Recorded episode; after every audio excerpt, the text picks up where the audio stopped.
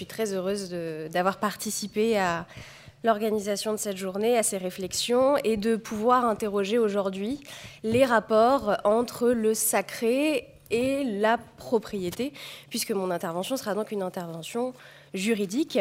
Euh, mon intervention est intitulée Le sacré comme modèle propriétaire. Euh, peut-être conviendrait-il de renverser le titre et de parler plutôt des modèles propriétaires du sacré. Je chercherai plutôt à confronter les modèles propriétaires en termes juridiques au sacré plutôt que d'ériger le sacré en tant que modèle propriétaire, car ce serait peut-être aller un peu, euh, vite en besogne, même si l'idée, euh, l'idée peut être juste. Très concrètement, la question que je me suis posée est la suivante à qui appartient le sacré? Il ne s'agit pas de dresser une liste des propriétaires des biens sacrés, mais plutôt de s'interroger sur la place du sacré au sein des modèles propriétaires, c'est-à-dire au sein des grandes typologies euh, de la propriété au sens juridique.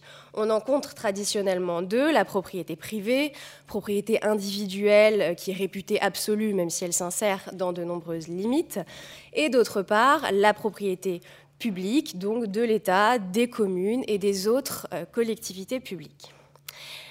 Qu'entend-on par euh, sacré? Euh, Je ne prétends pas répondre à cette question de façon précise ou exhaustive, parce que j'en serais déjà assez incapable, et je ne crois pas qu'il soit nécessaire de s'enfermer tout de suite dans des, considérations sémantiques, là où mon propos vise plutôt à dégager des pistes de réflexion. Bien entendu, le sacré tel qu'on va l'aborder aujourd'hui et tel que je l'aborderai comprend avant tout la sacralité religieuse, donc pour ce qui m'intéresse et ce qui intéressera aussi Louis-Napoléon, le patrimoine religieux. Euh, mais il me semble que nous avions convenu quand même, euh, lors de nos réflexions, de ne pas nous limiter à cette sacralité euh, religieuse, car le sacré dépasse la question religieuse, surtout en matière patrimoniale. Ce qui est sacré est bien plus large, bien plus flou aussi. on pourrait le lier à l'idée d'une valeur collective, d'objet qui ferait l'objet d'une sorte de vénération, d'un respect absolu. Je n'entends pas borner cette, notion. Là encore, c'est simplement pour dégager des pistes de réflexion. Que l'on parle de sacralité religieuse ou extra-religieuse, nous verrons que le modèle de la propriété publique prédomine souvent, mais qu'il n'est pas possible de dire qu'il s'agit de l'unique modèle. Tout d'abord parce que c'est un modèle de propriété qui cohabite très souvent avec un modèle de propriété privée, ne serait-ce que pour les édifices religieux. Et plus largement, peut-être d'un point de vue plus théorique, euh, il faudrait peut-être remettre en cause ce modèle de la propriété publique du sacré à l'aune euh, des théories juridiques des biens euh, communs qui peuvent être liées à notre thème de la sacralité patrimoniale. par souci de simplicité, je dissocierai donc la question de la sacralité religieuse de la question de la sacralité extra-religieuse. La sacralité religieuse peut être étudiée en droit au prisme de cette institution juridique monstrueuse qui est la propriété, la, notion juridique par excellence. Le sacré religieux correspond peu ou prou à deux modèles propriétaires dominants.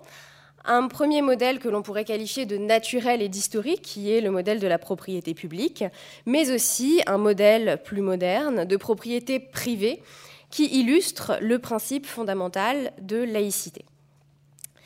Euh, la propriété des biens cultuels exprime donc tout à la fois et de façon ambivalente l'intérêt que la collectivité publique porte à ces biens via la propriété, mais aussi toute la distance qu'elle instaure vis-à-vis de ceux-ci depuis la séparation des églises et de l'État. La propriété publique d'une partie des édifices religieux est formellement inscrite dans la loi de 1905, mais il est possible d'inscrire ce modèle dans une généalogie historique un peu plus ancienne.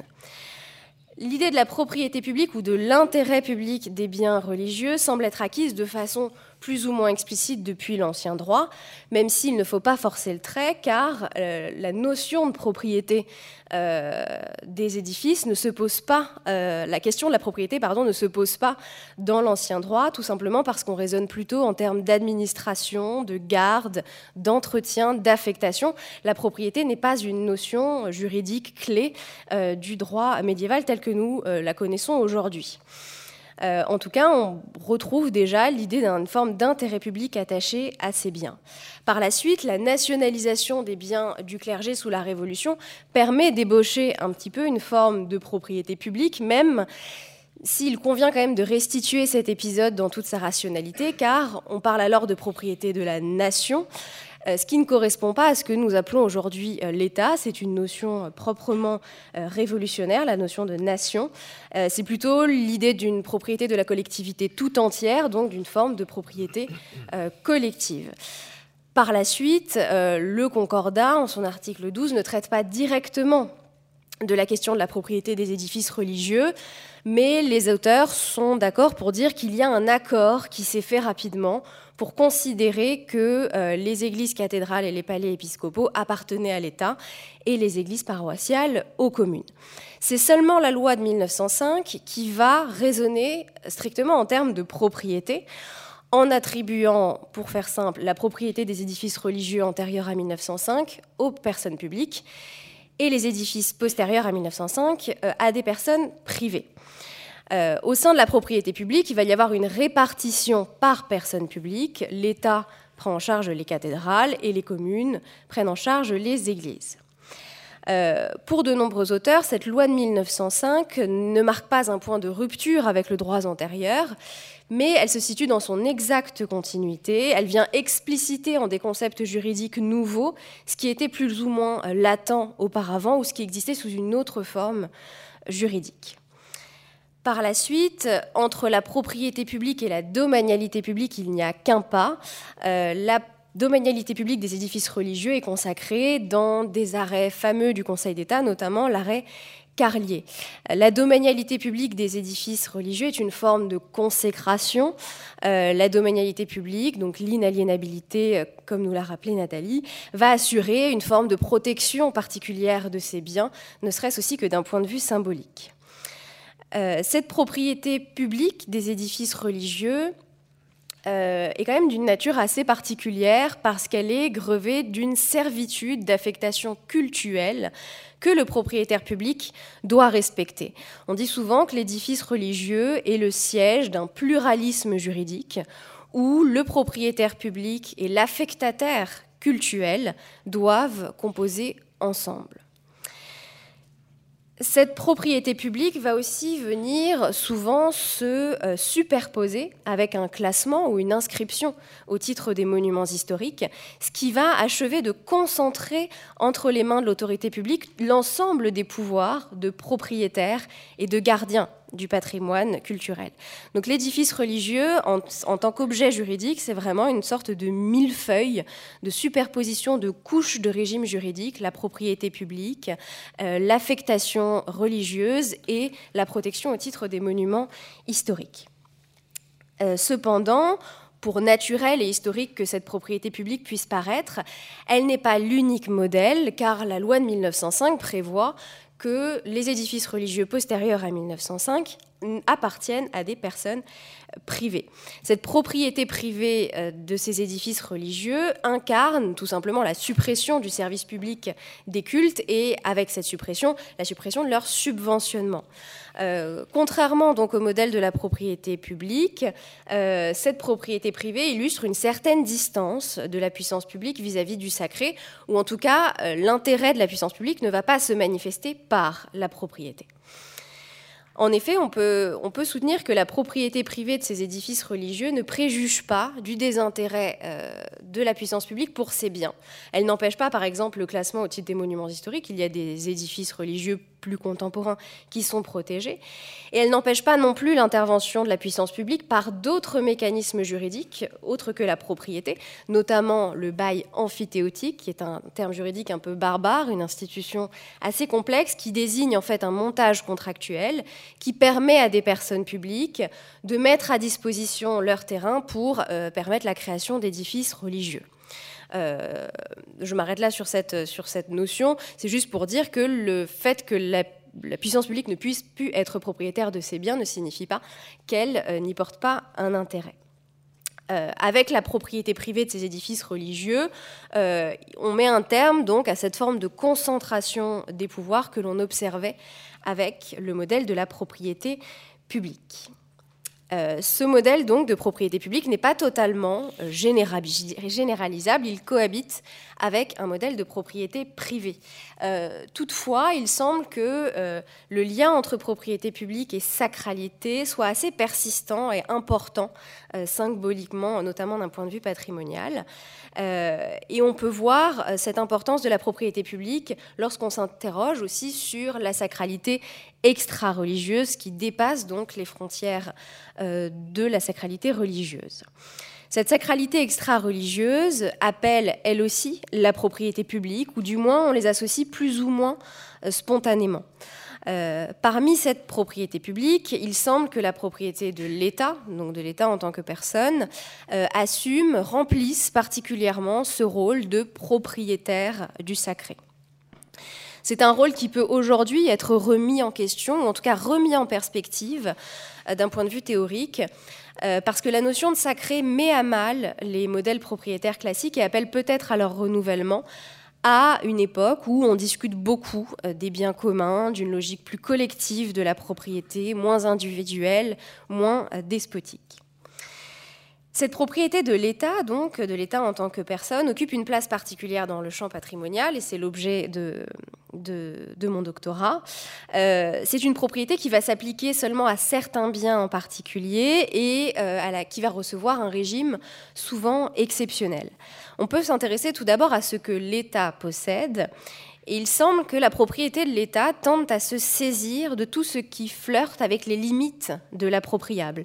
Des espaces naturels exceptionnels, des vestiges archéologiques terrestres ou maritimes, ou encore l'ensemble des cathédrales. Comme si tout euh, ce qui ne saurait faire l'objet d'une appropriation privative devait revenir à l'État. La propriété de l'État pourrait alors être conçue comme un modèle de prise en charge des biens dont la transcendance exclurait l'appropriation d'un seul. Cette propriété de l'État du sacré vient en retour sacraliser la propriété de l'État qui a une portée extrêmement symbolique.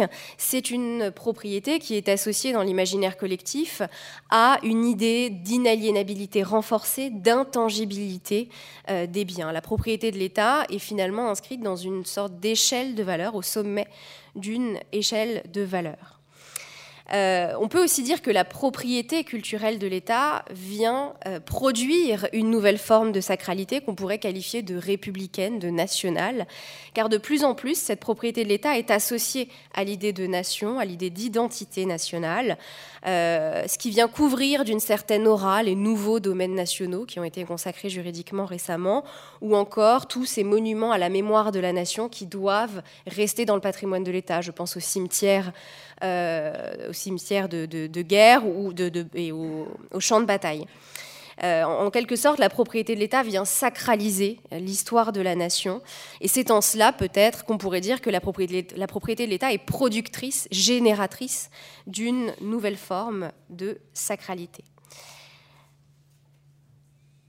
Euh, pour autant, ce modèle de la propriété étatique et plus généralement de la propriété publique subit aujourd'hui de nombreuses critiques de la part de, la doctrine juridique qui s'intéresse à ce qu'on appelle les biens communs. C'est un mouvement de réflexion qui est déjà engagé euh, depuis un moment, qui s'intéresse à la question de l'appropriation des biens, qui exprime une certaine transcendance et qui justifierait une gestion plus collective, plus diffuse et moins individuelle une partie de cette doctrine, en tout cas, vient critiquer, je cite, l'interposition systématique de la propriété publique dans ce débat, comme si la propriété publique n'était plus le moyen euh, ultime, le bon moyen pour gérer collectivement euh, ces biens-là. En effet, on peut considérer aujourd'hui que la propriété publique n'est rien d'autre qu'un dérivé de la propriété euh, privée. Il y a une certaine défiance euh, qui s'exerce notamment à l'égard de l'État propriétaire, qui ne serait plus à même d'assurer convenablement la conservation et la conservation et la vocation collective de ces biens. L'État serait juste un super propriétaire privé. Au moins en théorie, donc, la sacralité, entendue euh, largement, euh, résiste à la propriété et y compris à la propriété publique. C'est une résistance qui euh, se joue au niveau du patrimoine culturel immatériel, par exemple, et on en parlera particulièrement cet après-midi, le patrimoine culturel immatériel qui vient bouleverser les règles et le sens même de l'appropriation mais aussi cette résistance se joue au niveau du patrimoine culturel matériel qui questionne les modèles classiques de euh, la propriété.